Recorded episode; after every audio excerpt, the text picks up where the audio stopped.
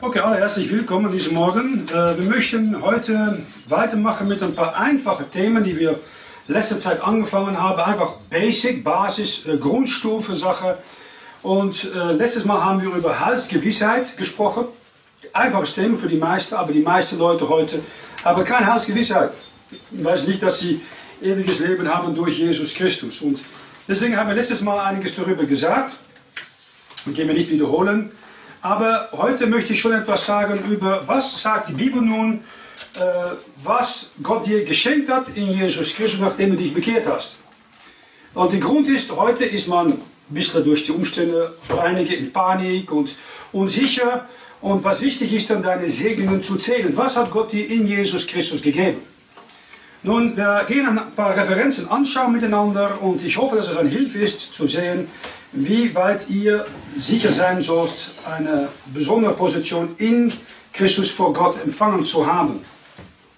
Das Erste, was wichtig ist, ist zu sehen, dass, man, dass ihr ein Kind Gottes geworden seid. In Johannes Kapitel 1, Vers 12 lesen wir folgendes.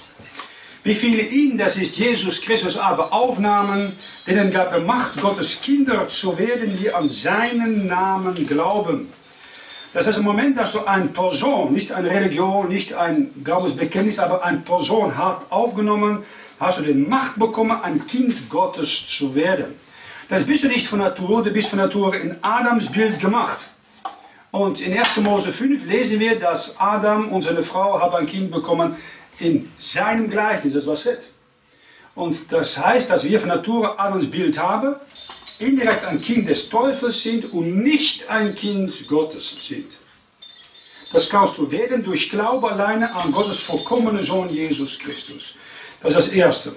Zweitens, Vers 13 in Johannes 1, da lesen wir, welche nicht von dem Geblüt, noch von dem Willen des Fleisches, noch von dem Willen eines Mannes, sondern von Gott geboren sind. Das heißt, ein Mensch kann von Gott geboren werden durch Glaube oder Aufnahme von einer Person Jesus Christus. Das ist sehr wichtig, weil die Kirche Rom sagt, na, man wird äh, von neuem geboren durch die Kinderbesprengung. Das sind 800 Millionen Leute, die glauben. Äh, die Buddhisten sagen, man muss das Heilige in sich rausholen.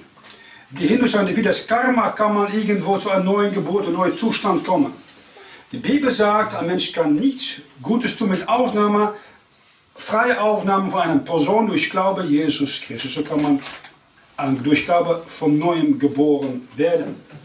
Dein Geist ist von Natur tot und der Geist kann lebendig werden durch Glaube an Jesus Christus.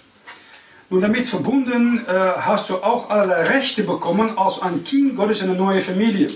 Du bist also adoptiert, angenommen. Äh, wenn ein Kind angenommen wird, nehmen wir an, ist in sehr arme Verhältnisse geboren, wird adoptiert, vielleicht in ein Waisenhaus, in eine reiche Familie, dann wird das Kind Erbe, wenn die, seine Adoptiveltern gestorben sind. Das ist mit dir auch so. Du bist in arme Verhältnisse geboren, du bist ein Bettler von Natur. Durch Annahme, Aufnahme von Jesus Christus bist du adoptiert worden in Gottes Familie. Und Gott sagt darüber in Römer Kapitel 8, Vers 15,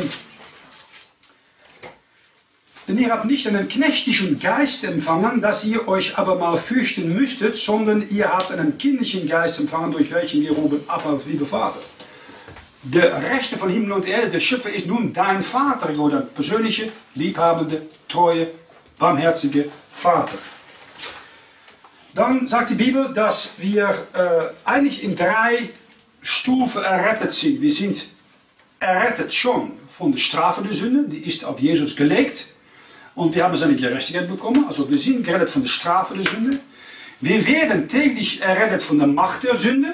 Die Macht der Sünde ist verbunden mit deinem Fleisch. Und das Fleisch hat immer die Neigung, das zu tun, was Gott nicht gefällt, gegen den Geist zu gehen. Wir werden errettet von der Macht der Sünde, vom Fleisch, Römer 6. Und wir werden in der Zukunft vollkommen selig sein, errettet sein von der Gegenwart der Sünde. Wenn wir entrückt sind und bei Gott sind im dritten Himmel. Das sind die drei Stufen, die wichtig sind. Und äh, das letzte haben wir noch nicht. Das erste ist schon gewesen. Das, was wir heute haben, ist die Macht der Sünde durch alle möglichen Art und Weise, die ich versucht wegzuziehen aus einer guten persönlichen Beziehung mit Jesus Christus. Dann sagt Gott, dass du nun in einer Position bist, dass du das ewige Leben genießen kannst. In 1. Johannes 5, Vers 11 und Vers 12 lesen wir, das ist das Zeugnis, dass uns Gott das ewige Leben hat gegeben und solches Leben ist in seinem Sohn. Wer den Sohn Gottes hat, der hat das Leben. Wer den Sohn Gottes nicht hat, der hat das Leben nicht. Wenn du Gottes Sohn nicht hast und vielleicht sehr religiös bist und einiges über ihn weiß, aber ihn nicht persönlich kennt, dann hast du nicht das ewige Leben. Und Vers 13, solches habe ich euch geschrieben, die ihr glaubt an den Namen des einziggeborenen Sohnes Gottes, auf dass ihr wisset, dass ihr das ewige Leben habt. Gott möchte, dass du weißt, dass du ewiges Leben hast. Das hast du, wenn du den Sohn hast. Das heißt, wenn du ihn kennst als deinen persönlichen Herrn, dann hast du automatisch auch das ewige Leben. Dann sagt Gott in Römer 5, Vers 10, dass wir mit Gott versöhnt sind durch den Tod seines Sohnes. In Römer Kapitel 5, Vers 10. Denn so wie Gott versöhnt sind durch den Tod seines Sohns, da wir noch Feinde waren, vielmehr werden wir selig werden durch sein Leben, so wie nun versöhnt sind. Wenn Jesus am Kreuz starb, hat er gesagt, es ist vollbracht. Das heißt, die Versöhnung zwischen einem heiligen, gerechten Gott, einem Richter, und einem Sündiger, wie wir, die, die, die Quantschaft ist äh, weg. Am Moment, dass ein Sünder Buße tut und glaubt an das Opfer, was Jesus am Kreuz als Mittel zwischen Gott und Menschen für dich persönlich hat gegeben. Dann sagt die Bibel, sind wir auch, wir sind in Römer 5, das ist ein schönes Kapitel, bleiben wir da, Römer 5, Vers 1. Wir sind denn gerecht worden durch den Glauben, so haben wir Friede mit Gott durch unseren Herrn Jesus Christus. Ich hatte 19 Jahre lang keinen Frieden mit Gott. Das hat sich geäußert in allerlei Dingen, die ich tun wollte. Ich wollte hohe Berge besteigen, überall hin reisen, äh, äh, mit Sport das und das erreichen. Da war kein Friede. Mein Mann sucht irgendwo Befriedigung, äh, Ruhe in Philosophie, in physische Einsätze, in Karriereziele, die er nach versucht zu gehen. Und am Moment, dass du etwas erreicht hast, hast du noch immer keinen Frieden. Das ist eine Befriedigung, dass du das erreicht hast, aber das ist kein Friede mit Gott. Darum siehst du auch, dass die Leute, die Frau Bergsteiger hier in der Schweiz, die fremdste Dinge tun, ab wahnsinnige Dinge besteigen. Warum? Sie haben keinen Frieden, sie möchten irgendwo diese Friede erreichen und das versuchen sie zu tun mit etwas oder mit jemandem oder mit einer besonderen Leistung. Aber sie finden es niemals, bis sie Friede mit Gott finden. Und die nur in einer Person zu finden, den Herrn Jesus Christus. Dann möchten wir sagen, dass du nun vollkommen akzeptiert bist, angenehm gemacht bist in Jesus Christus. Wenn man was jünger ist, dann sucht man noch bei einer Gruppe zu gehören. Ich will bei dieser oder dieser Gruppe gehören, weil da fühle ich mich akzeptiert, da bin ich jemandem. Aber Gott sagt in Epheser 1, Vers 6, äh, zu Lob seine herrliche Gnade, durch welche er, das ist Gott, uns hat angenehm gemacht in den Geliebten. Du bist angenehm gemacht, akzeptiert.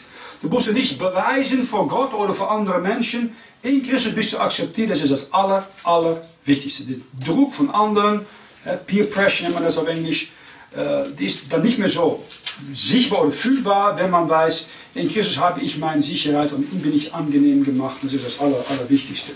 Wenn du durch den Tod gehen musst und für deinen Schöpfer kommst, dann musst du wissen, ich bin angenehm gemacht vor Gott. Und das ist nur möglich, wenn du in Christus bist. Dann hat Gott gesagt, du hast auch eine vollkommene Vergebung deiner Sünden. Sünde macht eine Trennung zwischen dich und Gott und zwischen dich und anderen Leuten. Kolosser 2, Vers 13 sagt, hat auch mit ihm lebendig gemacht, da ihr tot wart in den Sünden und in der Vorhaut eures Fleisches und hat uns geschenkt alle Sünden. Mit anderen Worten, Gott hat die Sünden weggetan. So das Osten ist vom Westen. Äh, das ist eine Vergebung. Leute suchen oft Vergebung und sie bekommen es nicht. Sie fragen oft an de andere, willst du mir vergeben? Ich kann eine andere Person sagen, nein, verzeih dir nicht. Passiert oft. Meistens nicht, aber passiert an anderen sagen, es ist so viel, es ist so viel passiert, ich kann ihm nicht oder ihr nicht vergeben. Wir haben eine Menge verbitterte Leute in unserer Gesellschaft, auch unter Christen. Der Grund ist, dass die meisten keine Vergebung bekommen haben. Und wenn Leute sich sehen in Gottes Angesicht und sehen, wie viel sie missgetan haben an Gott und Gott verzeiht sie, dann kann man auch andere um Verzeihung beten und andere einfacher vergeben. Ziet oft bei Leuten, die als Kinder missbraucht sind oder Frauen, die vergewaltigt sind oder ähnliche Sachen. Und dann kommen sie zu Jesus Christus und dann können sie anderen vergeben. Ich war war in, äh, andere Gemeinde und da war eine Frau, die wurde als Mädchen vergewaltigt. 14 Jahre alt oder so war sie. Und äh, es war in die Gemeinde ein Jahr und sie hat unter Gottes Wort und sie hat wirklich gesehen, sie, hat, sie ist gewachsen, sie war verbietet, aber sie ist davon weggekommen, hat angefangen zu zeugen von Jesus Christus. Und plötzlich sagt sie, wie dir das erzählt als Zeugnis.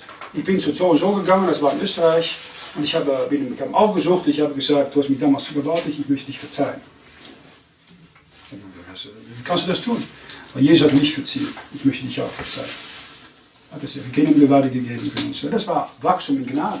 Es gibt viele Christen, die sind noch immer verbittert. Etwas, was ihnen angetan worden ist, vielleicht auch nach ihrer Bekehrung, und sie haben, wurde verweigert, noch zu vergeben. Da kommt auch kein Wachstum. Ein verbitterter Christ kann nicht wachsen. Auch Gott kann kein Wachstum geben, weil die Bitterkeit hindert Wachstum. Dann sagt Gott, äh, dass wir auch, wir sind in Kolosser, ein Kapitel zurück, Kolosser 1,14, erlöst worden sind.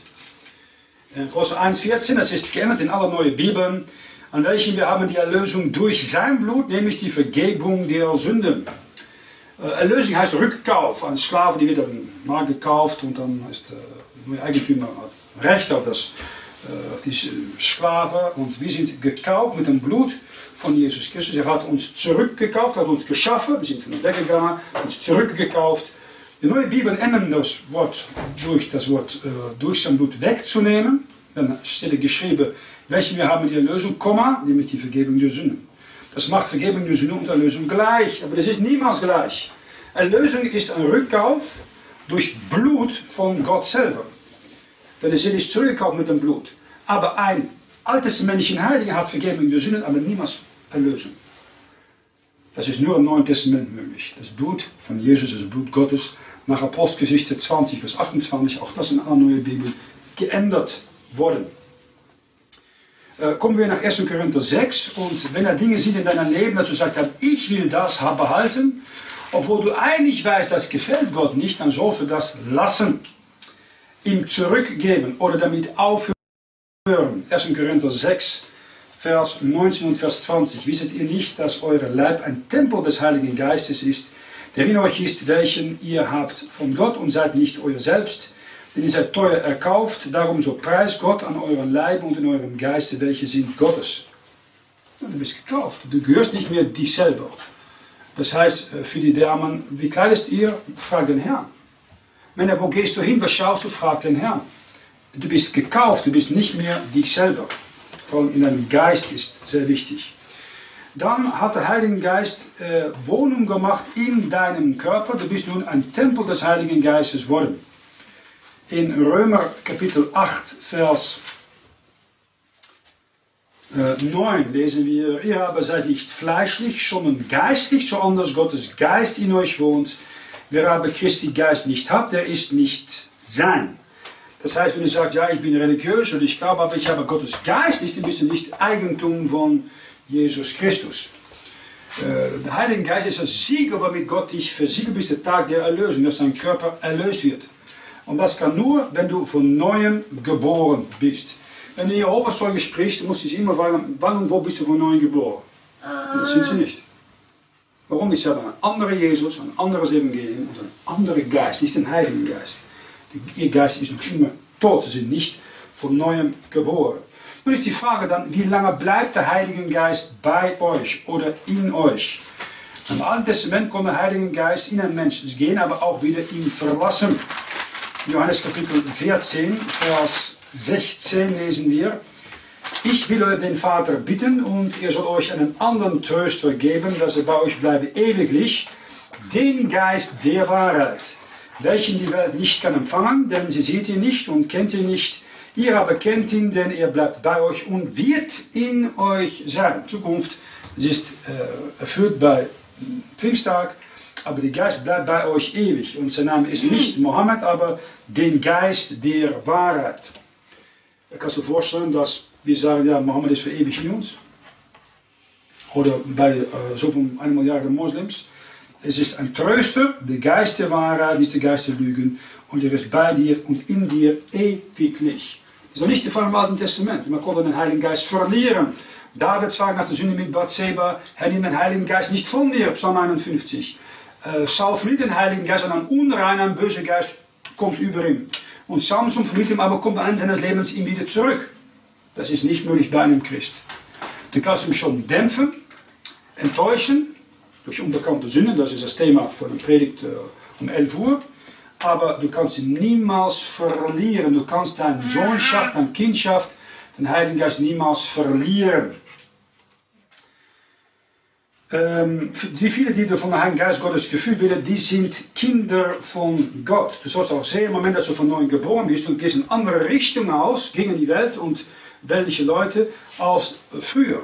Der Heilige Geist und die Welt sind vollkommen gegeneinander. Und ein weltlicher Christ, die hat meistens keine gute Gemeinschaft mit bibelgläubigen Christen.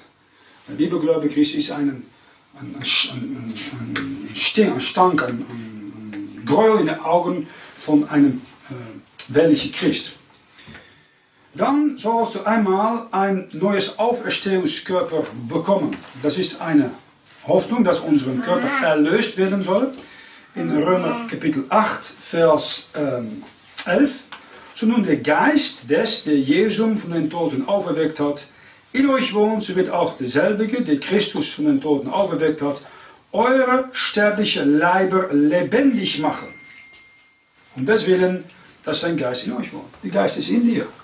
Die Erlösung ist nur ein Teil, Teil geschehen. Die Seele ist erlöst, der Geist ist von neuem geboren. Aber das Körper, das dritte Teil, ist noch nicht erlöst. Und es wird erlöst am Moment, dass Jesus kommt und du hörst seine Stimme.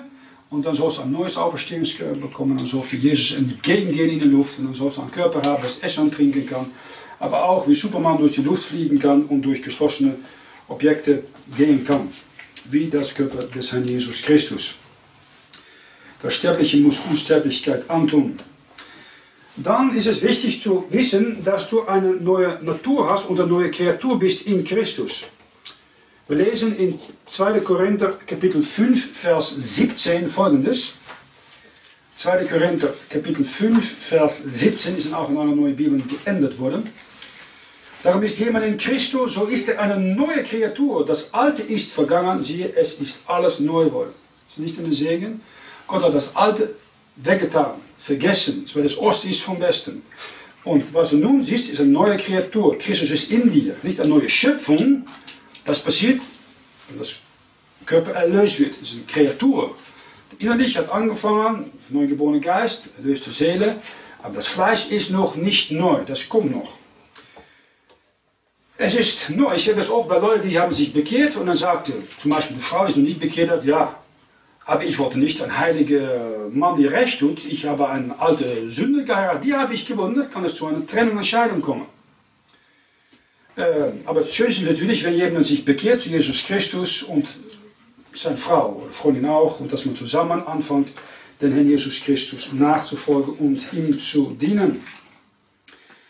Daneben im Moment, dass eine Person sich hat bekehrt zu Gott und Christus kommt in ihm, hat er eine neue Natur bekommen. In 2. Petrus Kapitel 1, Vers 4 lesen wir, durch welchen uns die teure und allergrößten Verheißungen geschenkt sind, nämlich, dass ihr durch dasselbe teilhaftig werdet der göttlichen Natur, so erflieht die vergängliche Lust der Welt. Ein Christ braucht nicht mehr Lust der Welt nachzufolgen. Ein Christ äh, ist teilhaftig für eine göttliche Natur, eine neue Natur, die Sünde hasst, die liebt Heiligkeit und Gerechtigkeit und damit verbunden sind teure, allergrößte Verheißungen, verbunden mit der Zukunft, mit der tausendjährigen Herrschaft, mit Kronen, mit der Herrlichkeit im Himmel. Das ist, was Gott dir hat versprochen. Und die Verheißung sollst du ernst nehmen und ein ewiger Blick entwickeln, nicht nur schauen auf das, was sichtbar ist. Ein Vers zurück in 2. Petrus 1, Vers 3 lesen wir, nachdem allerlei sind seiner göttliche Kraft, was zum Leben und göttliche Wandel dient, uns geschenkt ist durch die Erkenntnis des, der uns berufen hat zu seiner Ehrlichkeit und Tugend. Wir haben eine göttliche Kraft, das heißt, du brauchst nicht zu sündigen. Du kannst Sieg haben über die Macht der Sünde. Gott sagt, ich vermag alles in dem, die mich mächtig macht, Christus. Und du musst das auch zeigen, um Sünde zu schlagen und über die Macht der Sünde zu stehen, die dich versucht immer nach unten zu ziehen. Daneben bist du gerechtfertigt durch Glauben äh, bei Gott. Äh, früher wurdest du vom Teufel angeklagt, mit Recht, aber nun kann der Teufel keine Anklage mehr durchführen, weil Gott sieht dich an in seinem Sohn. Römer 5, Vers 1 sagt, nun wir denn sind gerecht worden durch den Glauben, so man den Frieden mit Gott durch unseren Herrn Jesus Christus.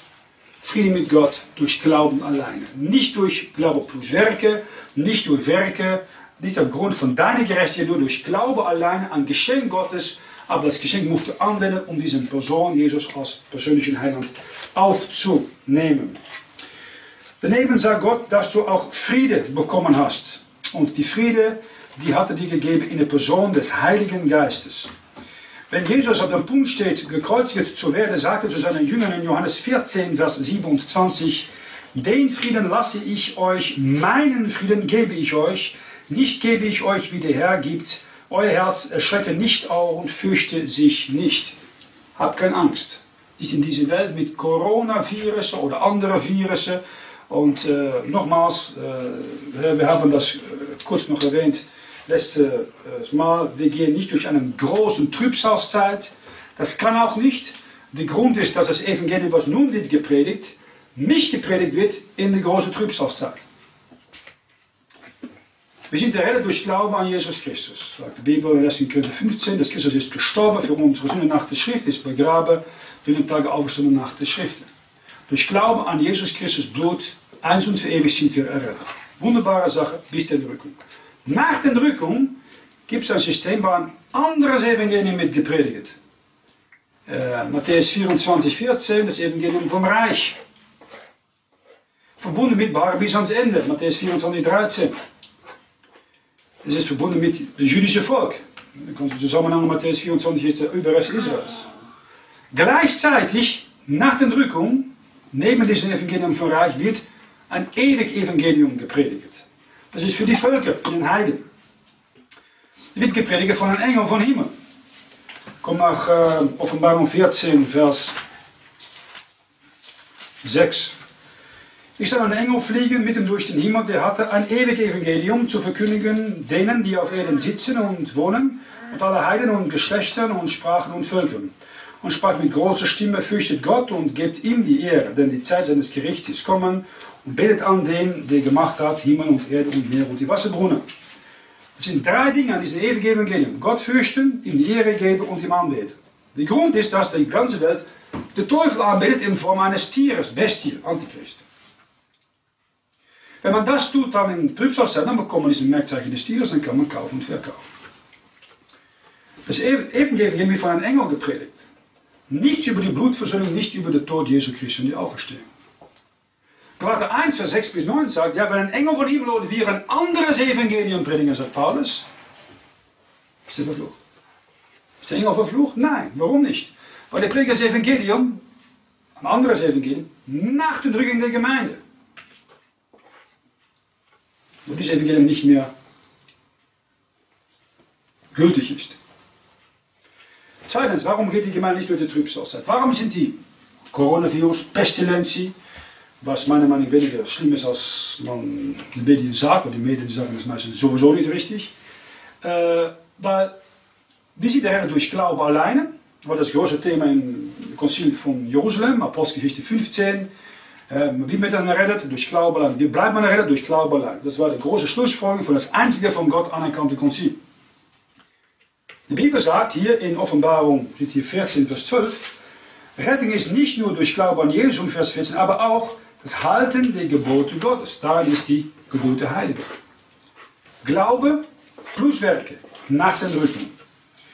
Matthäus 24, 13 waren bis ans Ende. Ende von was? Der Trübsalzeit. Offenbarung 12, 17. Der Drache war zornig über das Weib, das ist Israel, und ging hin zu streiten mit den übrigen von ihrem Samen, Israel, der Gottes Gebote hatten und haben ein Zeugnis Jesus Christi. Jesus Christus und Gottes Gebote hatten. Offenbarung 12, Vers 11. Sie haben ihn überwunden, das ist der Drache, durch das Lammes Blut, wie wir, und durch das Wort ihres Zeugnisses, Werke, und haben ihr Leben nicht lieb gehabt bis an den Tod, Werke. Glaube plus Werke, beide. Das ist nicht das gleiche wie in dieser Zeit. Dritter Grund, warum eine Gemeinde heute nicht durch die große Trübsalzeit gehen soll, ist in Offenbarung 15, Vers 3, sieht man da eine Gruppe Leute, die sind aus der Trübsalzeit gekommen, sind im dritten Himmel dargestellt und sie singen, Vers 3, das Lied Mose, des Knechts Gottes und das Lied des Lammes. Beides. Mose, das Lied Mose ist 2. Mose 14, 15, das Lied nach der Erlösung durch äh, das Rote Meer, wenn Pharaos getötet wurde, und das Lied von Jesus, das Lamm. Das Lamm, das Blut und Glaube plus Werke. Beide. Also hast du drei Gründe, warum du als Christ niemals durch einen großen Trübsalzeit gehen sollst. Und wenn da heute Pestilenzien sind, ein Coronavirus oder mehr Hungersnot oder Erdbeben oder Tsunamis oder Kriege und so weiter, ist das nur ein Vorgeschmack von dem, was nach der Entrückung viel größer sein soll in die zehn Plagen, die damals über Ägypten gekommen sind und die nochmals kommen sollen in der nahe Zukunft, wo der, der Führer von Ägypten, Pharao, wird die Drache genannt in äh, Jesaja und die Drache wird offenbart in Offenbarung 12, Vers 9 als der Satan, der alte Schlange.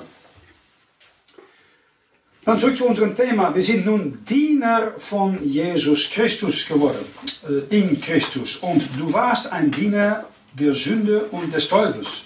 Wenn du zurückschauen, denkst du, oh, wie habe ich damals diese Dinge tun können?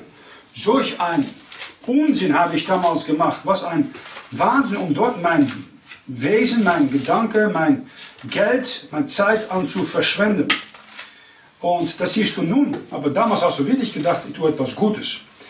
Gott sagt in Römer Kapitel 6, Vers ähm, 22, nun ihr aber seid von der Sünde frei und Gottes Knechte worden, habt ihr eure Furcht, dass ihr heilig werdet, das Ende habe das ewige Leben. Du bist ein Knecht Gottes geworden. Du möchtest Recht tun, zu seiner Ehre, nicht mehr fürs Fleisch und von deiner eigenen Ehre Dinge unternehmen. Daneben bist du neben ein Diener ein Botschafter geworden. Ja, ein Botschafter in der Schweiz muss die Interessen der Schweiz vertreten, außerhalb der Schweiz, in andere Länder. Und Gott sagt, das ist auch, was du tun sollst auf dieser Erde. 2. Korinther 5, Vers 20 sagt, wir sind Botschafter an Christi Stadt, also an der Stelle von Jesus Christus. Denn Gott vermahnt durch uns, so bitten wir nun an Christi Stadt, lasst uns versöhnen mit, lasst euch versöhnen mit Gott. Das heißt, du bist als Botschafter, als Auftrag, sicher in dieser Zeit, wo viele in Angst leben, fragt andere, dass sie mit Gott versöhnen. Ich habe meistens Angst, weil die Menschen so fleischig, die haben nur ein Interesse, wie kann ich lange schön hier auf Erde leben. Die meisten haben kein Interesse, um sich zu versichern für die Zukunft. Und die Zukunft wird versichert durch das Blut von Jesus Christus. Und Gott braucht Botschafter wie du, die mit Blut gekauft sind, die Blut haben, um andere zu bitten, lasst euch mit Gott versöhnen. Ein Engel kann das nicht tun, ein Engel hat kein Blut. Du hast Blut, du bist mit Blut Christi gekauft, du kannst deswegen als Botschafter Christi sagen, zu anderen, lasst euch mit Gott versöhnen.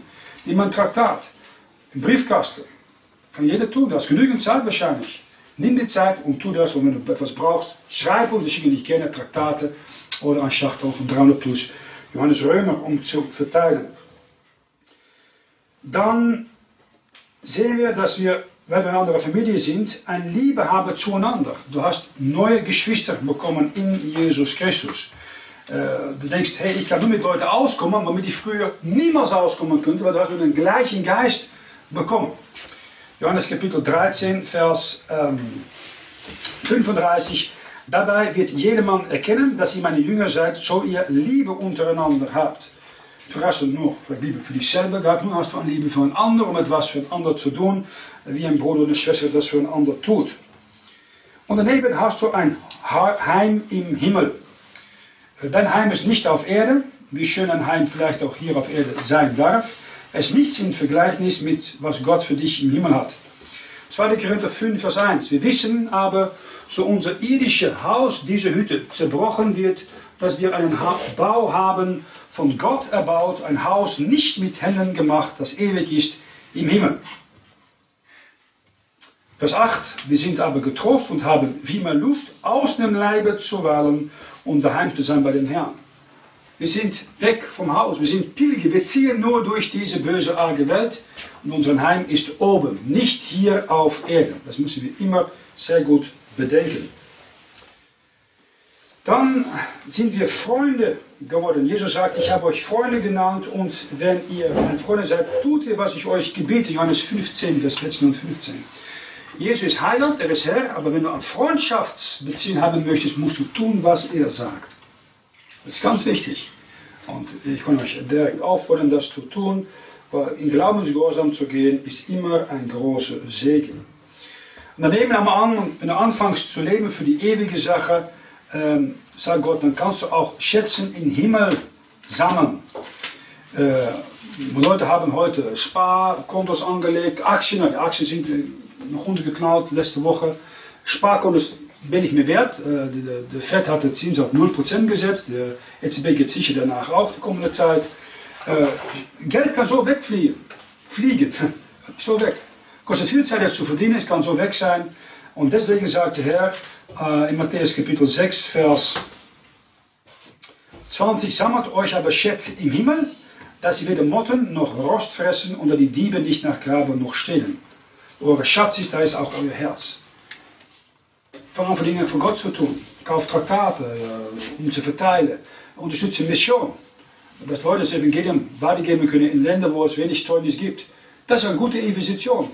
Gott schaut das an und dann kannst du da ein Konto im Himmel aufbauen.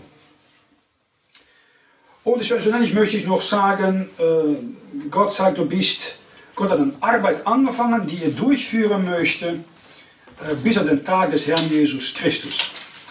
Äh, in Philippa Kapitel 1, Vers 6 lesen wir, und wir derselbigen in guter Zuversicht, dass der in euch angefangen hat, das gute Werk, der wird es auch vollführen bis an den Tag Jesu Christi.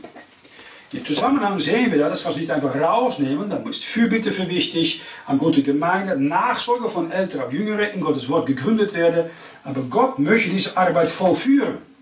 Aber gibt Gott der Heilige Geist den Raum, das zu tun, durch gute, gute Predigt zu kommen, eine gute Bibel zu bekommen. Bevor ich es vergesse, wenn du keine gute Bibel hast, ist die Heilige Schrift von Luther. Schreib uns, wir schicken nicht gerne eine äh, unrevidierte Luther-Bibel zurück. Ähm, gute Lehre, vielleicht Fernkurs, äh, da kannst du uns anfragen, ja, ähm, äh, unsere Zeit.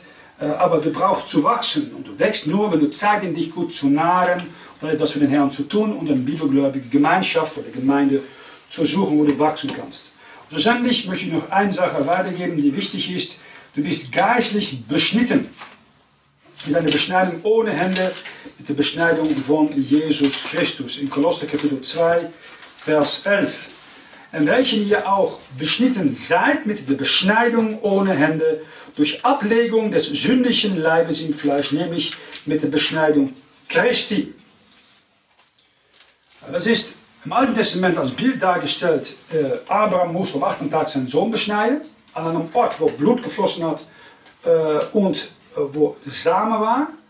Du bist von neuem geboren durch zwei Dinge. Dus de unvergängliche Samen, das ewige bleibende Wort Gottes, 1. Petrus 1, 23, und durch das Blut von Jesus Christus ist das Blut Gottes, Apostel 20, 28, in Kolosser 1, 14. Durch Blut, gekauft, erlöst, mit der unvergänglichen Samen von neuem geboren.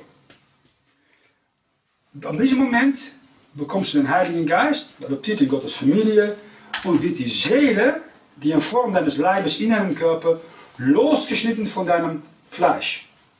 Im Alten Testament war es so, wenn man etwas Unreines hat berührt, nehmen wir an, das ist etwas Unreines, dann war nicht nur mein Körper, aber auch meine Seele verunreinigt. Dann musste ich mit Wasser waschen, dann konnte meine Seele auch gereinigt werden. Im Neuen Testament, wenn ich etwas hier nun Unreines berühre, mein Körper kann verunreinigt werden, die Seele nicht, die ist erlöst, die ist äh, losgeschnitten von meinem Fleisch. Und wenn das Körper stirbt, wird die Seele linea recta im dritten Himmel, wo es keine Sünde gibt. Alten Testament war das nicht möglich, die Seele gingen in Abrahams Schoß, mitten in der Erde. Das ist ein wichtiger Unterschied. Ähm, okay, das sind ein paar Dinge, die wichtig sind für jeder, um zu wissen, zähle deine Segnungen, Sei Gott dankbar und schau nach oben und schau auf den Herrn Jesus Christus. Und nicht erstens auf die Umstände oder die Wirtschaft und so weiter. Und fang an, etwas für den Herrn Jesus zu tun. Sei aktiv. Äh, Angst sorgt für Passivität. Gottes Friede äh, sorgt für aktive äh, Einsatz, um anderen zu dienen. Äh, und du hast das Evangelium der Gnade Gottes. Du bist ein Botschafter Christi und du hast einen Kreis, ein Jerusalem, wo ich niemals Eingang habe, du schon. Bitte für die Leute, bitte für die Obrigkeit und fangen das Evangelium weiterzugeben. Und nochmals, wenn du was brauchst, Traktate, Römer, schreib uns, wir schicken es euch gerne zu. Wenn du keine gute Bibel hast, sag uns uns auch, wir schicken dich gerne eine Bibel zu. Und fang an, für den Herrn Jesus etwas zu tun und ihm zu dienen als Dank für alles, was er dir hat geschenkt in seinen Sohn, den Herrn Jesus Christus. Nun will der Herr euch segnen und wir machen eine kurze Pause und gehen um 11 Uhr weiter mit dem Gottesdienst. Und das ist das Thema die Sünde der Heiligen und das einiges, was wir sehen als Pestilenzen oder Probleme in der Gesellschaft, oft ein Folge sind von der Sünde von den Christen. Vater, wir danken für dein Wort. Bitte segne es und hilfe jeder sein Segen zu zählen und dankbar zu sein für alles, was du uns in deinem Sohn Jesus Christus hast gegeben. In seinem Namen danken wir dir und preisen wir dich. Amen.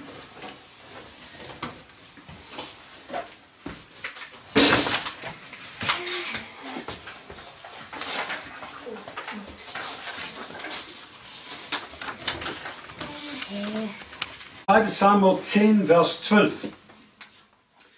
2. Samuel, Kapitel 10, Vers 12. Ich möchte sprechen über das Thema Entmutigung, aber auch um in Christus ermutigt zu werden.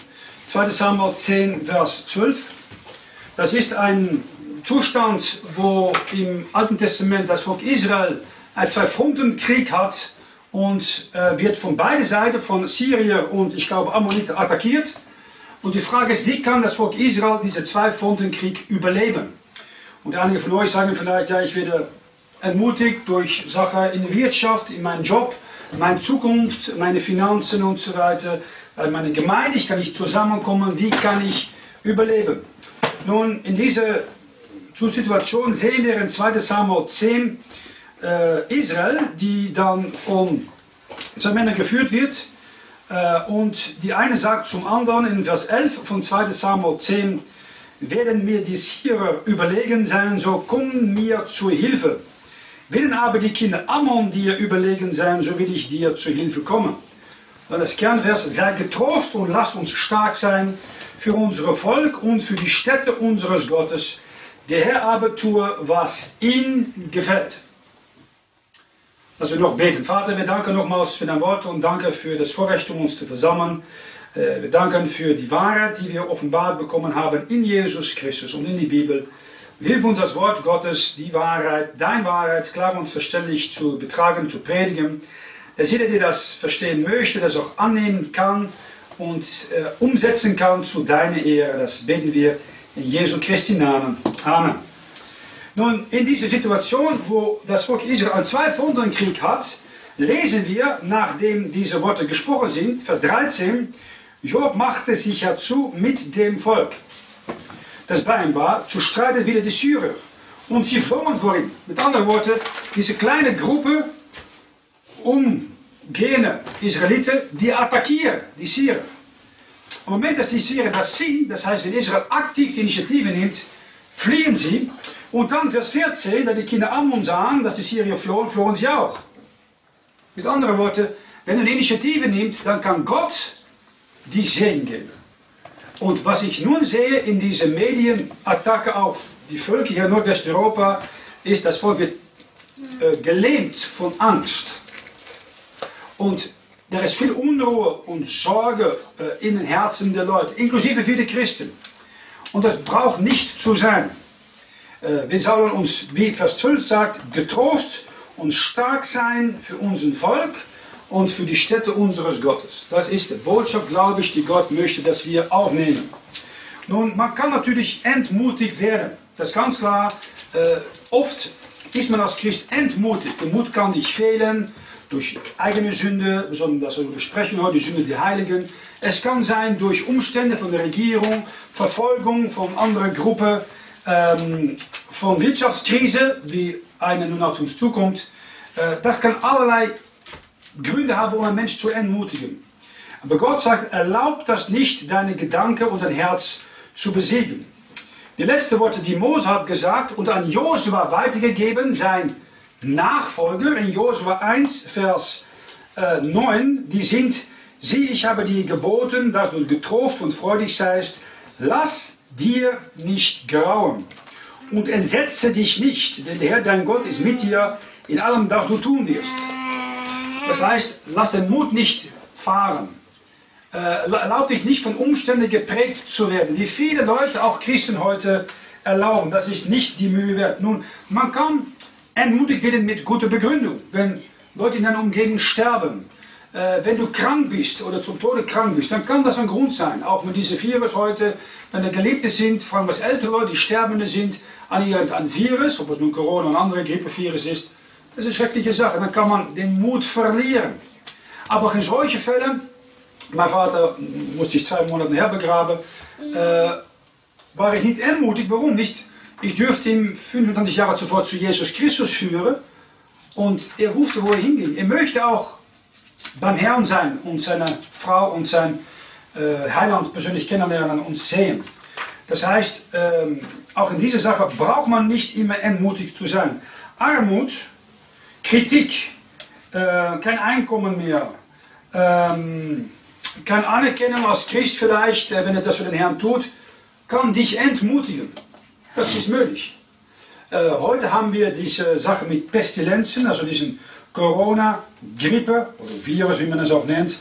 Und wir haben letzte Mittwoch gesehen, dass ein Pestilenz etwas ist, die Gott erlaubt, auf ein Volk, ein Land zu kommen. Mit einem bestimmten Zweck.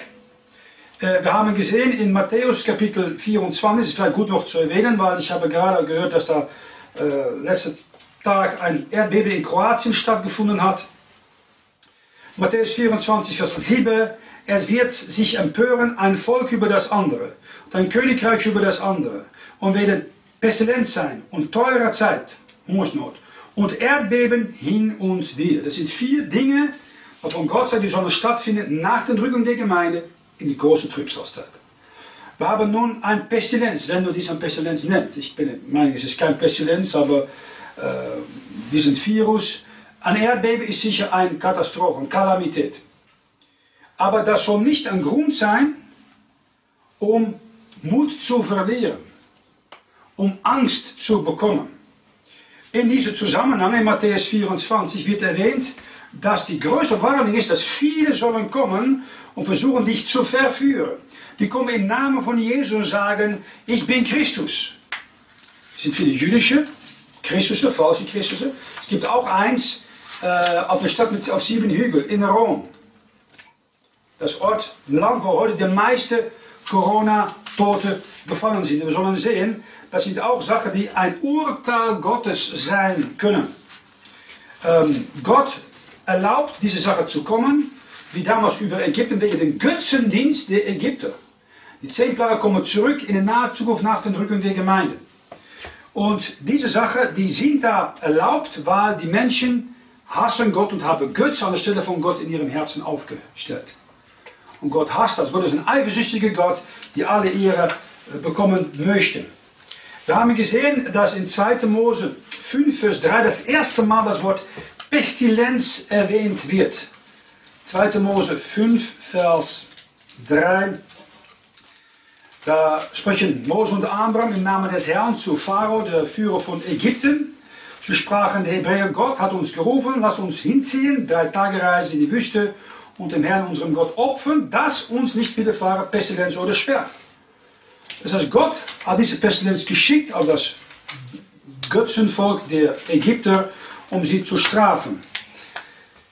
Äh, 2. Mose Kapitel äh, 9, Vers 15, da sagt Gott, ich will jetzt meine Hand ausrecken und dich und dein Volk mit Pestilenz schlagen, dass du von der Erde sollst vertilgt werden. Gott nützt Pestilenz, oder Schwert oder Erdbeben, um Völker zu richten. Im Alten Testament ist das Thema, dass Völker, Gott handelt mit Völkern, das Neue Testament, Gott handelt mit individuellen Leuten. Die Völker werden gerichtet von Gott wegen ihren Götzendienst. Oder Gottes eigen Volk, die Juden, Israeliten, werden auch gerichtet, wenn sie nach Assyrien und Babylon verschickt werden. Das ist ein Gericht Gottes. Also wenn diese Dinge über ein Volk kommen, ist es oft so, dass das Volk das verdient wegen Götzendienst oder dass das Volk Gottes Christen heute nicht mehr die Schrift anerkennen, nicht mehr Jesus als ihren Heiland und Herr anerkennen. Und Gott deswegen richtet dann die ähm, Gläubigen mit den Ungläubigen, wie damals in der Zeit von Lot, als Lot nahe entkommen ist ähm, an Gottes Gericht. Nun, ähm, das kommt, dann bringt uns zum letzten Punkt. Und der Punkt ist, dass oft die Heiligen sorgen müssen, dass sie recht sind mit Gott. Wenn Heilige, Prediger, Pastoren, Missionare als erste und danach die von neugeborenen Christen nicht recht tun und recht sind mit Gott, kann Gott eine Zugmaßnahme gebrauchen in Form von Pestilenz, Teuerung, Erdbeben, Kriege. Lassen wir das Wort öffnen bei 1. Johannes 1. Und das ist eine Sache, die du tun kannst. Neben Fürbitte für die Obrigkeit und Fürbitte für anderen und Zeugen von Jesus Christus zu Ungläubige. Was du tun kannst, ist dein Leben mit Gott in Ordnung bringen. 1. Äh, Johannes Kapitel 1, Vers 8, 9 und 10. Und das Thema ist nicht hier die Rettung, aber die Gemeinschaft zwischen einem Christ und sein Herr. 1. Johannes 1, Vers 8, so sagen wir, wir haben keine Sünde, so verführen wir uns selbst und die Wahrheit ist nicht in uns. So wir aber unsere Sünde bekennen, so ist er treu und gerecht, dass er uns die Sünde vergibt und reinigt uns von aller Untugend. So wir sagen, wir haben nicht gesündigt, so machen wir ihn zum Lügner und sein Wort ist nicht in uns. Wir sind Christen, sind Gläubige. Und das Wichtigste ist, dass wir sagen und erkennen müssen, wir als Christen sind errettet von der Strafe der Sünde, aber können noch immer durch das Nicht-Bekennen von täglicher Sünde die Gemeinschaft mit unserem himmlischen Vater verlieren. Nicht unsere Rettung, aber die Gemeinschaft mit unserem himmlischen Vater. Und wenn wir die Sünde bekennen, sagt Gott, ist der Thron gerecht. Warum? Weil er hat die Sünde in Christus schon gerichtet, dass er uns die Sünde vergibt und reinigt uns von aller Untugend. Nun, wir möchten vier alttestamentliche Heiligen erwähnen, die schuldig waren an vier spezifische Sünden, wo viele Christen heute sich auch an versündigen oder versündigt haben. Und ähm, erstens, ein Mensch, kein Mensch führt ein sündloses Leben. Man hat mal gesagt, wenn ein Mensch sich freut in die Sünde, ist er ein Teufel. Wenn er äh, sich äh, stört über die Sünde oder enttäuscht ist über die Sünde, ist er ein Heilige. Und wenn er Sünde vergibt, ist er Jesus Christus. Das ist natürlich nicht ganz wahr, aber das ist schon das Zentrum von dieser Idee. Und ich möchte hier vier Sünde erwähnen, äh, konzentriert in vier alttestamentliche Heilige. Der erste ist Lot. Lot hat ein Problem gehabt und Lots Problem war, dass er, wie jeder Mann heute, durch das, was er sieht, geführt wurde und er wollte das haben, was ihm passte.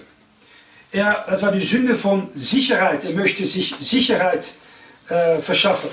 Vor allem, wenn er da äh, Frau und Kinder hat, dann sagt er, ja gut, ich möchte sorgen, dass ich es gut habe. Ich mich finanziell abgesichert habe. Äh, in 1. Mose 13 hat man da ein Problem, das beschrieben wird. Da kommt ein Zank zwischen den Hirten über Abrahams Vieh und zwischen den Hirten über Lots Vieh.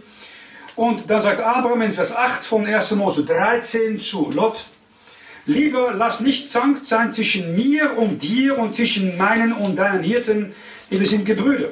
Steht dir nicht alles Land offen, lieber scheide dich von mir. Bist du zur Linken, so will ich zur Rechten und so weiter. Und was tut Lot dann? Vers 10. Hopp lud seine Augen auf und besah die ganze Gegend am Jordan. Denn ehe der Herr Sodom und Gomorra verderbte, war sie wasserreich bis Gezor, als ein Garten des Herrn gleich wie Ägyptenland. Mit anderen Worten, er hat eine Menge Vieh, das was ein Vermögen. Er hat gesagt, wenn ich sie da hinbringe, wo es viel Wasser gibt, statt in diesem kahlen, hohen Berggebiet, dann kann ich mein Vieh vermehren, kann ich mein Vermögen vermehren. Er vergisst ein Ding. Er kommt in de Nähe von Sodom und Gomorra, gottlose Städte von gottlosen Menschen. Und 1. Mose 13, Vers 13, pass auf für die 13, Zahl von Rebellion in der Bibel, ist das erste Mal das Wort Sünde wird erwähnt. Und Sündige, die Leute zu Sodom waren böse und sündigten sehr wider den Herrn. Das Gesetz von ersten Mal, dass das erwähnt wird. Sündigen in Verbindung mit Sodomie. Das ist was da passiert. Perversion. Nun, Lot hat zijn Augen gefolgt, Vers 10. Wie damals Eva auch die Frucht angeschaut hat und genommen hat. Nun, was sagt Gott, wenn es kommt zur Lektion, die, die wir da lernen können von, als Christ in der heutigen Zeit? In Kolosser Kapitel 3, Vers 1 und Vers 2 sagt er, seid ihr nun mit Christus auferstanden, so suchet, was droben ist. Der Christus ist, sitzen zu der Rechten Gottes. Trachtet nach dem, was droben ist und nicht nach dem, was auf Erden ist. Gott hat gesucht, was auf Erden ist, was in Augen gefallen hat. Wie die meisten Männer, die suchen nach was ihren Augen gefällt, via Internet und so weiter. Und nicht hören nicht, was Gott sagt. Das gleiche Problem hat man mit Isaac gehabt. Isaac äh, wollte sein Erstgeborenen Segen geben. Jakob hat das versucht zu stehlen. Und er kommt mit den Kleidern von Esau, mit Tierenfellen. Und Isaac zweifelt fünfmal. Und er hört die Stimme Jakob. Aber er riecht und fühlt das Haar und der Ruch von Esaus Kleider. Und dann sagt er, okay, dann gebe ich dich doch meinen Erstgeborenen Segen. Heute haben wir Christen, die gehen nach Gefühlen und hören nicht, was Gott sagt. Glaube kommt durch die Predigt, Predigt durch Gottes Wort. Sie gehen nicht nach der Heiligen Schrift von Luther, nicht nach klare Predigt, aber tun, was ihnen persönlich gefällt, nach ihren Gefühlen. Das war die Sünde von Lot, was er gerne gesehen hat. Warum ist das ein Problem? Weil das äh, Licht vom Körper ist das Auge. Wenn das Auge klar ist, ist das ganze Körper klar. Wenn es finster ist, wird das ganze Körper verfinstert. Nun, Lot sagt dann, ja, sagt er dann, das war doch ein, ein schlechtes Beispiel, aber Lot wird in 2. Petrus 2 genannt dreimal ein gerechter Mensch. Das heißt, Lot ist als Bild von einem Christ, der erlöst und die errettet ist, aber er hat alles verloren, weil er hat die Welt und der Welt Sinn nachgefolgt. 2. Petrus 2, Vers 7 hat erlöst den gerechten Lot, welchem die schändlichen Leute alles leid taten mit ihrem unzüchtigen Wandel. Das war ein Sodom. Denn weil er gerecht war und unter ihnen wohnte, dass er es sehen und hören musste, quälten sie die gerechte Seele von Tag zu Tag mit ihren ungerechten Werken.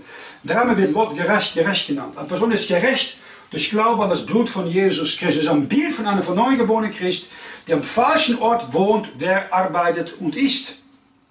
Das Problem mit vielen Christen. Sie werden was tun, sie sind am falschen Ort. Sie müssen fragen, Herr, wo willst du, dass ich hingehe? Wo ich dich anbete, wo ich dich diene? Und äh, Lot hat die Sünde von Sicherheit als erste genommen.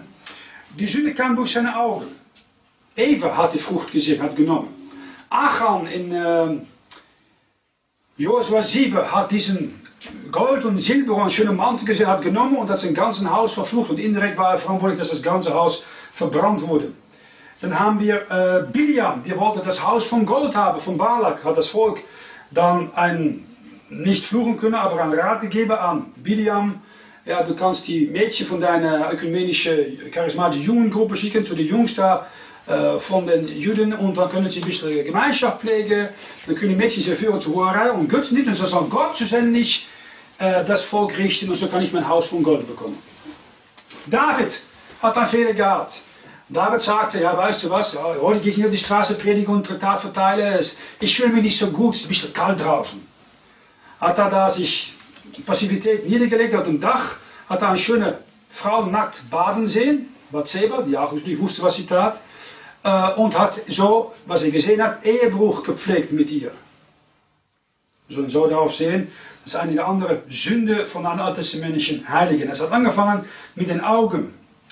Äh, Lot denkt, ich komme in der Nähe von Sodom und Gomorra zu wohnen, in mein Zelt. Da kann ich mein Vieh vermehren, mein Vermögen vermehren. Maar kommt er ein bisschen zu näher an Sodom und Gomorra, dann fängt er an, in den, vor der Stadt zu wohnen, innerhalb der Stadt zu wohnen. Der endet er als ein Richter, ein anerkannter, hochplatzierte Person in Sodom. Schritt für Schritt. Einfach keine Distanz halten. Weil wir sind doch eins, sagen die Leute in Sodom. Komm aber zu uns in die Ökumene. Und Gott sagt, Gott segnet diejenigen, die getrennt sind. Abraham auf dem Berg in der Nähe mit Gottes Gemeinschaft. Das, was Gott sucht in den letzten Tagen. Nun, ähm, was verliert Lot? Lot verliert sein Zeugnis. Seine Schwiegersöhne, die, denken, die, die, nehmen ihn nicht ernst. Je verliert al zijn Eigentum, al zijn Vieh, al zijn Vermögen, al zijn Sparkonto, sein Auto, seine Frau, die ein Salzpilar sich verwandelt, sein Charakter, seine Freude und zukünftige Belohnungen. Seine zwei Töchter pflegen Blutschande mit ihm, wenn er betrunken in einer Höhle ist. So endet Lot. Bis für eine weltliche, von neugeborene Christ mit der Welt mitgeht, mit ihm mitgeht, kein Nein sagen kann und immer denkt, ja, wir sind doch eins, eine ist das A und O. Ah, ah. Wahrheit ist das A und O. Jesus ist der Weg, die Wahrheit um das Leben, nicht der Weg, die Einheit um das Leben. Heilige Sinne waren, dein Wort ist die Wahrheit, nicht dein Wort ist die Einheit, die Wahrheit. Zweitens möchte ich sagen, die Sünde von Selbstwille. Heute haben wir eine Generation Christen, die, dass ich nicht sage, ich tue, was recht ist in meinen Augen. Ich weiß es schon. Du brauchst mir nicht zu sagen. Oh ja. Na, Jakob war auch so ein Typ. Äh, Jakob heißt eigentlich äh, ein Mann, die Leute austrickst. Er ist ein, ein schlauer, hinterlistige, berechende, selbstbewahrende äh, christliche Geschäftsmann. Der nur das tut, was ihm gut auskommt. Nicht was Gott auskommt, was ihm gut auskommt. Und nützt seine Religion, um sich selber zu verreichen an anderen. An sein ältester Bruder. Und sein Leben zeichnet eigentlich das Leben einer, eines Christs, die immer alles ausdenkt, bevor er überhaupt Gott fragt. Und wenn er selber alles ausgedacht hat, wie er sich selbst verbessern kann, dann sagt er auch, oh, Gott, bitte segne mich. Oder Pastor, kannst du für mich beten und segne mich mit ein bisschen heiliges Wasser oder ohne heiliges Wasser. Aber er ist nicht interessiert in Gott und Gottes Wille, aber nur seine Wille und nutzt dafür ein bisschen religiöse Soße, um seine eigene Wille zu rechtfertigen. Nun, Jakob war ein Mann, die gelogen hat, die gestohlen hat, die Leute betrogen hat, aber er war eine rettete Person. Und schau ein paar Dinge an, die er hat getan äh, auf dem Weg zu seiner Herrlichkeit. Äh, erste Sache, die er erfahren musste, er wurde geschlagen von Gott wegen seiner Hinterlistigkeit und Eigenwillen.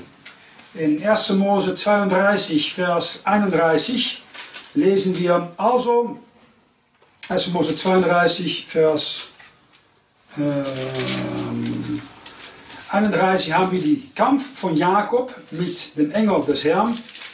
Vers 25, da er sah, dass er ihn nicht übermochte, rührte er das Gelenk seiner Hüfte an. Das Gelenk seiner Hüfte war über den Ringen mit ihm verengt. Und dann sehen wir in Vers 31 von 1. Mose 32, als er vom Pniel überkam, ging ihm die Sonne auf und er hinkte an seine Hüfte. Das heißt, sein ganzes Leben lang nach diesem Begegnung mit den Engel des Herrn hat er gehinkt. Er hat immer gelaufen und hat eigentlich einen Stock, einen Stab gebraucht, um normal zu gehen. Und einige Christen, die müssen erstens gebrochen werden in ihren Selbstwille, bis Gott, sie vom Herzen sagen, Gott, nicht meine Wille, aber deine geschehe. Und Jakob hat ein lange Jahrzehnten gebraucht, bevor er das gelernt hat. Stärker noch, Jakob musste ernten, was er in seinem Betrug und Hinterlistigkeit gesät hat zu seinem Vater und seinem Bruder. Äh, er lügt seinen Vater an, er wird angelogen von Laban. Die sagt, ja, weißt du, äh, du hast sieben Jahre für Lea geschafft, aber in unserer Kultur, sagen wir, ist die älteste Heirat, das ist äh, Rachel Lea, zoals ze bekommen. Daarna zoals nog sieben Jahre schaffen für, für die jüngere Rachel, die die schönste ist. Das ist typisch. Du lügst, du wirst angelogen. Du betrügst, du wirst betrogen. Heute haben wir eine Gesellschaft, die liebt angelogen zu werden. Unsere Medien ist eine Lügenmaschine. Sagen, hast du es gehört?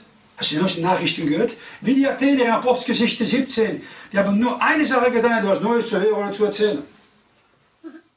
Die meisten Christen genau die gleiche. Dus kaum ein Christ sagen, sagt, weißt du was, ich habe etwas von Gottes Wort bekommen, das und das, frisches Mann vom Himmel. Na, die meisten sagen, hast du den Afterrede über so und so gehört? Nicht Gottes Wort. Jakob musste lernen, dass er auch seine Kinder verloren hat wegen seiner Hinterlistigkeit. In 1 Samuel 37 lesen wir in Vers 34 und Vers 35. Jakob zerriss seine Kleider und legte einen Sack um seine Lenden und trug Leid um seinen Sohn lange Zeit. Und das war äh, Josef. Und alle seine Söhne und Töchter traten auf, dass sie ihn trösteten, aber er wollte sich nicht trösten lassen und sprach, ich werde mit Leid hinunterfahren in die Grube zu meinem Sohne. Sein Vater beweint ihn. Problem war, Josef war nicht tot. Er hat sein Vater belogen, seine Söhne belügen ihn. Du denkst, dass du mit Lüge wegkommst, dann kommt da ein besserer Lügner, die dich rannimmt. Dann hat er erfahren, dass seine Tochter vergewaltigt wurde. In 1. Samuel 34, Vers 2. Der Mose. Äh, was habe ich gesagt? 1. Samuel. So, Entschuldigung, 1. Mose, äh, danke, 34, Vers 2. Dina, dass sie sah Sichem, Hemos Sohn des Evitas, der des Landes Herr war, nahm er sie und beschlief sie und schwächte sie. Schwäche ist ein altes Wort für vergewaltigen. Und das muss er auch erfahren. Er hat seine Tochter alleine gehen lassen, das war nicht zu weise unter einer Gruppe hamidische Leute. Ich habe gerne an äh, weißhäutige junge Dame zu sich genommen, die ohne Begleitung da hingegangen war. Daneben wurde sein Sohn ins Gefängnis geschmissen, in 1. Mose 42, Vers 24. Er wandte sich vor ihnen und weinte, da er sich wieder zu ihnen wandte und mit ihnen redete, nahm er aus ihnen Simeon und band ihn vor ihren Augen. Sein Sohn ging ins Gefängnis.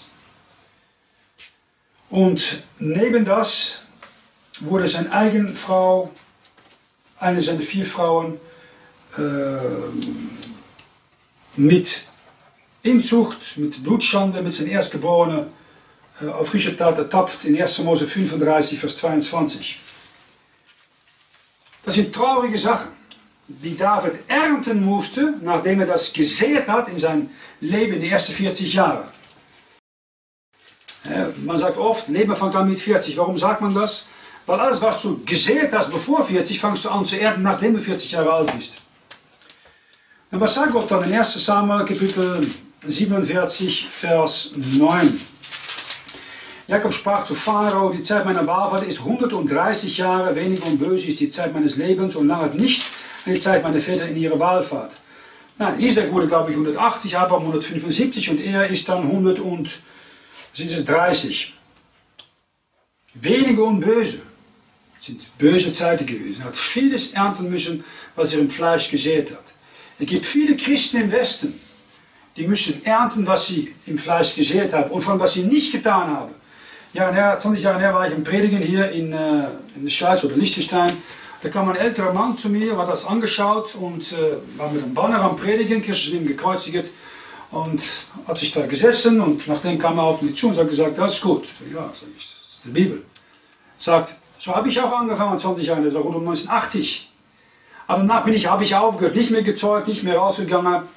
Ich habe zwei Töchter, ich habe sie einfach tun lassen, was sie wollen. Nun wollen sie nicht mehr von Gott wissen. Ich hätte negativ anfangen müssen. Mit der Schrift, mit Sünde, mit der Tod des Herrn. Ich habe es nicht gemacht. Betet für mich. Bete für dich. Und habe gesagt, ich möchte dir etwas geben. Ich nein, nein, wir tun das nicht für Geld. Nein, nein, sagte ich möchte etwas geben. Ging nach Hause, ich war schon vergessen am Abend, aber hey, fühle ich in meiner Tasche 200 Franken Noten. Aber das kann nicht gut machen, was in 20 Jahren falsch gegangen war. Er war wie Jakob. Er war wie Lot. Weltsinn, alles ist okay, wir sind alle eins, kein Interesse an die Wahrheit haben, nicht mehr festhalten an das Wort Gottes und er hat geerntet in seine Kinder. In 1. Samuel, 1. Mose 47 sagt Jakob, wenige und böse die Zeit meines Lebens.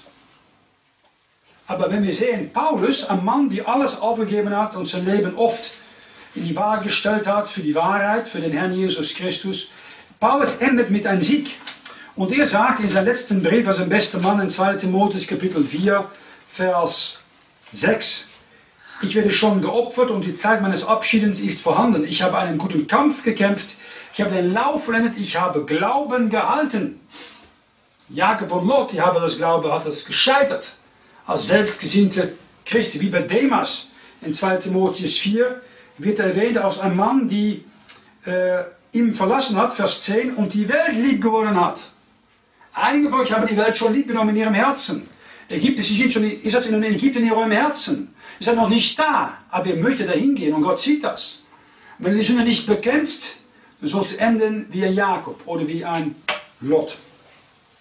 Und äh, ein Paulus sagt dagegen, äh, ich habe Glauben gehalten und deswegen ist mir beigelegt, Vers 8, die Krone der Gerechtigkeit, welche mir der Herr geben wird. Bekommst du eine Krone, hast du gestrebt nach einer Krone oder hast du einfach die Anerkennung der Welt nachgesucht. Also neben die Sünde von Sicherheit bei der Person von Lot, neben die Sünde von Selbstwille bei Jakob, haben wir die Sünde von Sensualität bei David. Ähm, David war natürlich ein Mann, die äh, nach Gottes Herz war. Der Grund war, er hat Gott gesucht.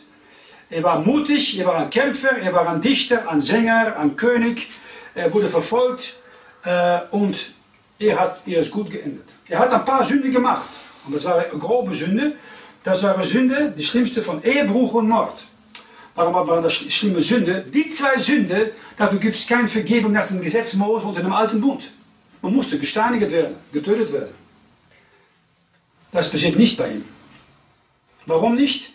Das heißt Gnade. Das ist der Grund, warum du hier sitzt und die Predigt vielleicht anschauen kannst. Und du weißt vielleicht, als du ungläubig sitzt, ich verdiene die Hölle. Ich habe schwer gegen Gott gesündigt.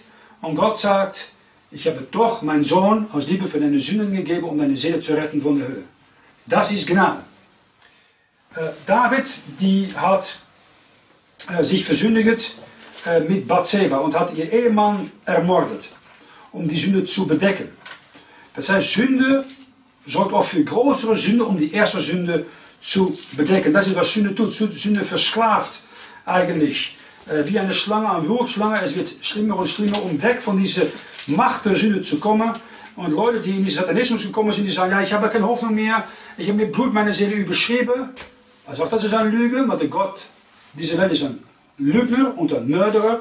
Und das Blut Jesu Christi ist kräftiger als jeder Schwur und Versprechen an den Gott dieser Welt. Aber in 2. Äh, Samuel 12, Vers 14 lesen wir, dass äh, David im Gespräch ist mit Nathan.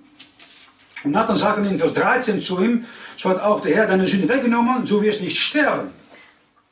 David sagt als Erste, ich habe gesündigt wie den Herrn. Vers 14, bewahr du die Feinde des Herrn, hast durch diese Geschichte Lästern gemacht, wird der Sohn, der dir geboren ist, des Todes sterben. Aber das ist nicht der einzige. Das sind vier Kinder, die David verliert durch diese Sünde von Ehebruch. Das mit seinem Auge hat angefangen, mit Verwerken in den Kampf zu ziehen. Und zweitens ähm, soll er äh, wegen die Mord vier seiner eigenen Kinder verlieren. Das ist diese kleine Junge, äh, die mit Bathseba gezogen, die verliert er. Dann wird sein Schwester, seine Tochter Tamar vergewaltigt von ihrem Halbbruder Amnon. Amnon wird zweitens getötet von Absalom. Drittens, Absalom stirbt in einer Revolution gegen David. Der dritte Sohn, äh, das Antichrist, Ab, Abba, Vater, Salom, Shalom, Friede, Sohn, Vater des Friedens. Er stellt sich gegen den wahren König auf, wie der Antichrist das tun soll gegen den wahren Christus. Und er kommt aus einem Ort auf sieben Hügeln gebaut und er nennt sich Heilige Vater. Äh, und viertens, sein vierte Kind ist Adonia, der älteste, die er verliert, äh, wenn er von Salomo getötet wird, weil Adonia möchte das Reich von Salomo übernehmen. Vier Kinder. Aufgrund von einer Frau, die er haben möchte, das war nicht seine Frau.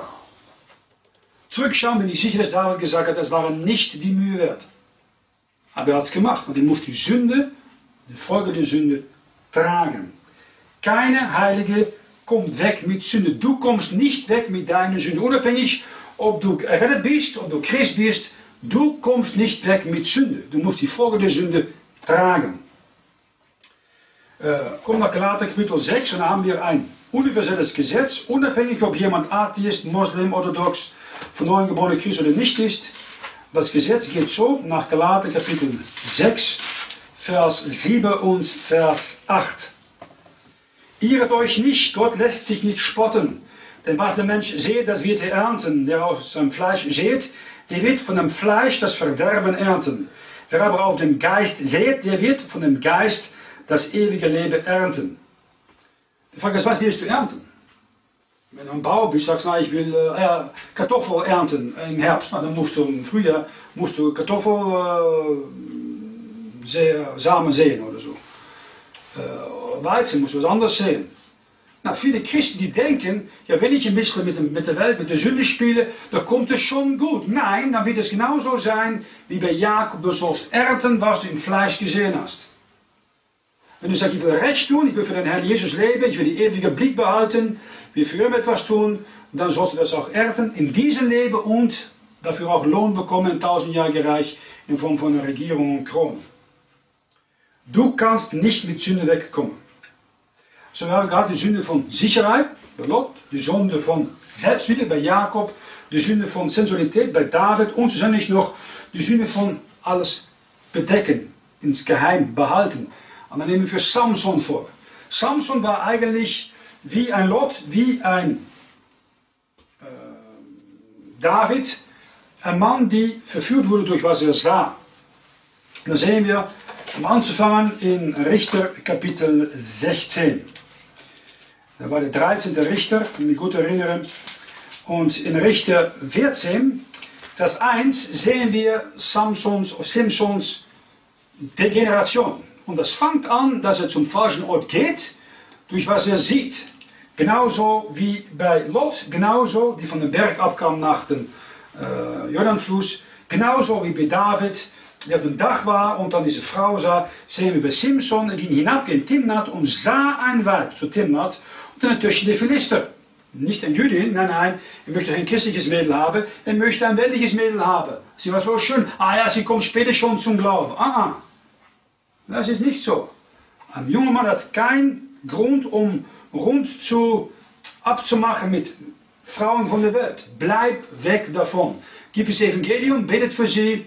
Wenn sie Interesse zeigen, ist es nicht deine Aufgabe, aber schick sie zu einer Schwester oder nimm sie mit in eine Gemeinde und dann soll sie sich bekehren und dann soll sie erstmal in aller Ruhe selbstständig wachsen in ihrer Beziehung mit Jesus Christus. Samson konnte nicht warten. Er möchte direkt ein schönes Mädel haben und äh, er hat sie auch genommen und das war das Ende von Anfang, Anfang von Ende von Simpson. Und in, äh, wenn ich weiter sehen wir, dass er da ein tote Löwe, äh, ein Löwe tötet, in der tote Löwe den Honig nimmt und das zu sich nimmt. Maar das war für einen normalen Israelit kein Problem, aber Simpson hat die große Kraft, weil er war ein Geweihter des Herrn. Kommt nach 4. Mose Kapitel 6. Ein Nazaräer, ein Geweihter, war an Gott geweiht und sollte sich nicht verunreinigen an diese etwas äh, Tödliches oder Todes. 4. Mose Kapitel 6, das Gesetz der Geweihten. Äh, erstens, Vers 3 soll kein Alkohol trinken, nicht mal äh, Rosine essen, weil da diesen Weinstock ist eigentlich die verbotene Frucht äh, von 1. Mose 2 in den Garten Edens. Vers äh, 6, solange so seine Gelübde währt, also soll er nichts essen, das man von dem Weinstock macht, weder Weinkern noch Hülsen. Solange die Zeit solches seines Gelübdes wäre, soll kein Schirmmesser über sein Haupt fahren, bis das die Zeit aus sei, die dem Herrn gelobt hat, denn er ist heilig und soll das Haar auf seinem Haupt lassen frei wachsen. Die ganze Zeit über, die er dem Herrn gelobt hat, soll er zu keinem Toten gehen. Das tut Simpson. Er nimmt jetzt zu einem toten Leeuw, nimmt von den Honig und isst. Gibt seine Eltern nach davon und isst. Und was soll er tun? Er, sah, er soll eigentlich zum Tempel gehen, Haare schneiden, sein Gelübde erneuern und dann wieder die gelübde Zeit abmachen. Ah, ah, das tut er nicht. Manjana, morgen vielleicht, morgen, morgen bekenne ich meine Sünde, morgen mache ich es in Ordnung mit Gott, aber nicht heute. Das haben die in den letzten 100 Jahren gesagt hier im deutschsprachigen Raum. Ja, wir haben die Bibel ersetzt mit einem Text, also Vatikanus-Text. Als Folge davon hat Deutschland seine Souveränität verloren. Die Ortsgemeinde ihr Kraft verloren. Aber es interessiert sie überhaupt nicht. Ja, das kann vielleicht nicht so gut sein, aber ich fühle mich gut dabei. Ich muss doch alle akzeptieren mit ihrer eigenen Übersetzung. Und ja, ein bisschen Ökumene. Es gibt auch verlöste Leute in der Kirche Roms. Muss doch tolerant sein. Nicht solche Hassreden, nicht so verurteilend. Aha. Weißt du, warum Israel die zwei Geschlechter nach Assyrien gingen? Und die sind noch immer weg. Und die zwei Geschlechter 70 Jahre nach Babylon gingen. Sie gingen weg, weil sie haben sich gemischt mit den Völkern, mit den Frauen und mit den Götzen der fremden Völker. Gott hat Pestilenz geschickt, Hungersnot, Teuerung und ein Gefängnis geschickt. Und du denkst als Christ hier in Europa, du kommst damit weg. Und Gott hat sein eigenes Volk im Alten Testament damit nicht weglassen kommen. Ich denke nicht. Die griechische Kirche hat gedacht, nach 1400 Jahren, ja, wir haben schon die wahren Worte Gottes. Äh, aber äh, ja, weißt du, die Heiligen müssen wir auch anbeten und Maria auch. Und Gott sagt, oh ja, das denke ich nicht, das ist ganz klar verboten. Und Gott schickt die äh, Türken und die haben in 1453 das Oströmische Reich nach 1000 Jahren zerstört. Und 400 Jahre haben die Griechen unter die Herrschaft der Muslime gesäuft. Also wollte Gott ist nach Nordwesteuropa gekommen mit einem Balkan, mit der Reformationszeit. Die Deutschen haben die Lutherbibel bekommen, große Reformation, weg von einem Joch von Rom. Das neue Zeitalter nach einem 30-jährigen Krieg, wo die Hälfte der deutschen Bevölkerung abgeschlachtet wurde, dass in diesem Buch mit dem Blut von deutschen Christen bezahlt wurde. Da haben sie gedacht, so rund um 1850, ah, habe neue wissenschaftliche Erkenntnisse. Ein neuer Text, neue Texte von Griesmacher und Lachmann und äh, äh, Tischendorf und Nestle und Alland. Und der deutsche Rationalismus. Und die können wir einfach erlauben mit ihren Textkritik, tiefere Kritik, hohe Textkritik. Lass es kommen. Oh ja, sagt Gott. Ihr glaubt das Wort nicht mehr, ich habe es euch zuvertraut. Und Gott hat die Kommunisten geschickt und die Rote Armee geschickt. Das Zentrum von der Reformation wurde da zerstört nach 40 Jahren deutsch-demokratische, atheistische äh, Unterdrückung. Die Juden haben es gehabt, die Griechen haben es gehabt, die Deutschen haben es gehabt. Und du denkst, dass wir Westeuropäer das Wort nicht mehr schätzen und in diese Ökumene gehen und das Wort nicht mehr rausbringen, verweigern zu predigen und mit aller möglichen Sünde äh, spielen, dass wir Gottes Gericht entgehen können? Ich denke nicht. Samson hat verweigert, zum Haarschnitt zu gehen. Er hat verweigert, und, um Recht zu tun, um sich zu heiligen. Und er ist eingeschlafen in de Arme der Sünde, bei der Lila, sein Haupt gelegt in, äh, auf den Brust von Bosheit und Sünde. Aber obwohl er alles verloren hatte, Simson, wird er im Neuen Testament genannt als einer der Glaubenshelden in Hebräer Kapitel 11. Hebräer Kapitel 11, Vers 32. Dann lesen wir über Simson. Was soll ich mehr sagen? Die Zeit würde mir, würde mir zu kurz, wenn ich sollte erzählen von Gideon und Barak und Simson und Jephthah und David und Samuel und den Propheten. Welche haben durch den Glauben Königreiche bezogen, durch den Glauben Gerechtigkeit gewirkt, durch den Glauben die Verheißung erlangt, durch den Glauben der Löwenrachen verstopft, durch den Glauben des Feuers Kraft erlöscht, durch den Glauben sind des Schwertschärfe entronnen. Samson, Simson war ein Glaubensheld, aber hat alles verloren.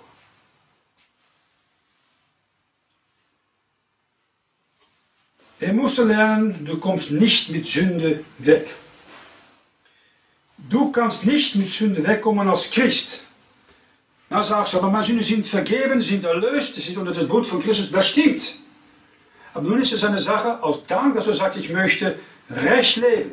Du sagst, wie soll ich leben? Das ist ganz einfach. So wenig wie möglich sündigen, Gottes Wille fragen und einfach recht tun. Und dann kann Gott sein Segen über dich, deine Familie, deine Ehe, deine Gemeinde, dein Land legen. Und weißt du, was die meisten Christen in Westeuropa getan haben? Sie haben dieses Buch an die Seite geschoben, englischsprachiger Raum der King James, deutschsprachiger Raum die unrevidierte Lutherbibel. Sie haben es ersetzt mit katholische, ägyptische, weltliche Übersetzungen, die das Blut Jesu rausschmeißen, die Reinigkeit, die Erlösung allein durch das Blut Jesus Christus. Und sind in eine Ökumene gekommen und die denken, na Gott, ah, Gott verzeiht schon, Gott ist doch Liebe. Gott ist erstens heilig und gerecht. Er kann kein Gemeinschaft mit Sünder haben. Und wenn du unbekannte Sünde hast, hast du kein Gemeinschaft mit einem himmlischen Vater. Dus was kannst du bestens tun für dein Land in dieser Krisenzeit, wir ein Erdbeben in Kroatien sind oder die Pestilenz in speziell Norditalien oder hier in Westeuropa? Bekenne deine Sünde als Christ. Die Bibel sagt, wenn wir unsere Sünde bekennen, ist er treu und gerecht, dass er uns die Sünde vergibt und reinigt uns von aller Untugend. Sag es ihm. Geh zurück zu Gottes Wort und pflege die Beziehung. Bete für die Obrigkeit, für Weisheit und tu etwas für Jesus Christus in den letzten Tagen. Geh raus, zeuge, nütze die Freizeit nur um Traktat zu verteilen, äh, Johannes Römer zu verteilen. Sag, ich habe nichts. Schreibe uns, wir schicken dich gerne Traktat, die du verteilen kannst. Aber fang an etwas zu tun für den Herrn Jesus Christus. Ich möchte abschließen mit einem Vers. Das Vers ist vielleicht ein Vers, was du mal, also nicht lernen möchtest, um die Predigt zu behalten und zu Gedächtnis zu halten und vor allem anzuwenden. In Sprüche 28, Vers 13 lesen wir, wer seine Missetat leugnet, dem wird es nicht gelingen. Wer sie aber bekennt und lässet, der wird Barmherzigkeit erlangen. Wenn du Barmherzigkeit brauchst von Gott, das sind zwei Dinge. Nicht wie Simson die Missetat leugnen. Nicht wie David versuchen, die Sünde zu bedecken und den Ehemann von Bathseba zu ermorden. Nicht wie Jakob wegrennen von Gott. Nicht wie Lot einfach dorthin gehen, wo es ihm gefällt. Nein, bekenne es und lass es und von Gott um Barmherzigkeit. Dann kannst du die Beziehung mit dem himmlischen Vater wieder in Ordnung bringen und dann möchte Gott seine Barmherzigkeit, sein Segen über dich und über dein Leben schenken. Und nochmals, Gottes Segen ist alles gelegen. Alles. Und ist verbunden mit seinem Sohn und mit diesem Buch. Und wenn der unbekannte Sünde ist, sagst dem Herrn und vor den Herrn dich zu verzeihen. Amen. Lassen wir noch miteinander abschließen mit Gebet. Vater, wir danken für deinen Sohn und wir danken, dass du immer ein Herz hast gehabt für die Sünden und für die Völker und individuelle Leute der Welt. Danke, dass du im Alten Testament dein Volk verziehen hast und sie durch Propheten und Warnungen ermahnt hast. Danke, dass all diese Sachen im Alten Testament uns gegeben sind zur Lehre, im Neuen Testament, um nicht zu sündigen, um Recht zu tun. Vater, wir beten nun, dass du jede Gnade schenkst, die als Christ diese Predigt anhört oder sieht, dass er einfach in seinem Herzen sagt, Gott, ich möchte einiges bekennen. Ich möchte meine Sünde nicht bedecken, aber sie bei dir bekennen. Nicht bei einem Priester oder Mensch, aber nur bei dir. Weil du sagst in einem Wort als Verheißung, wenn ich meine Sünde dir bekenne, dann bist du treu und gerecht, dass du die Sünden vergibst und reinigt mich von aller Untugend. Hilfe die Christen recht zu werden mit dir. Wenn noch jemand mehr ist, die noch nicht von neuem geboren ist, diese Predigt angehört hat und gesagt, ja, ich habe auch Sünden gegen Gott, dann braucht er sie nicht als Ungläubige alle zu bekennen. Er braucht einfach zu sagen, Jesus Christus, mit dieser Sünde Last komme ich zu dir. Ich frage nur, dass das Blut von dir meine Sünden wegnimmst. Ich möchte dich alleine vertrauen. Dich, Herr Jesus Christus, mein persönlichen Heiland, die am Kreuz an meiner Stelle meine Sündenschuld persönlich bezahlt hat mit deinem Blut. Bitte rette mich und verzeih mir meine Sündenschuld. Möge der Herr euch segnen und Weisheit und Gnade schenken in den letzten Tagen, um in die Gemeindezeit noch etwas für ihn zu tun, bevor Jesus kommt, um uns heimzuholen. In seinem Namen danken wir dir, Vater. Amen. Amen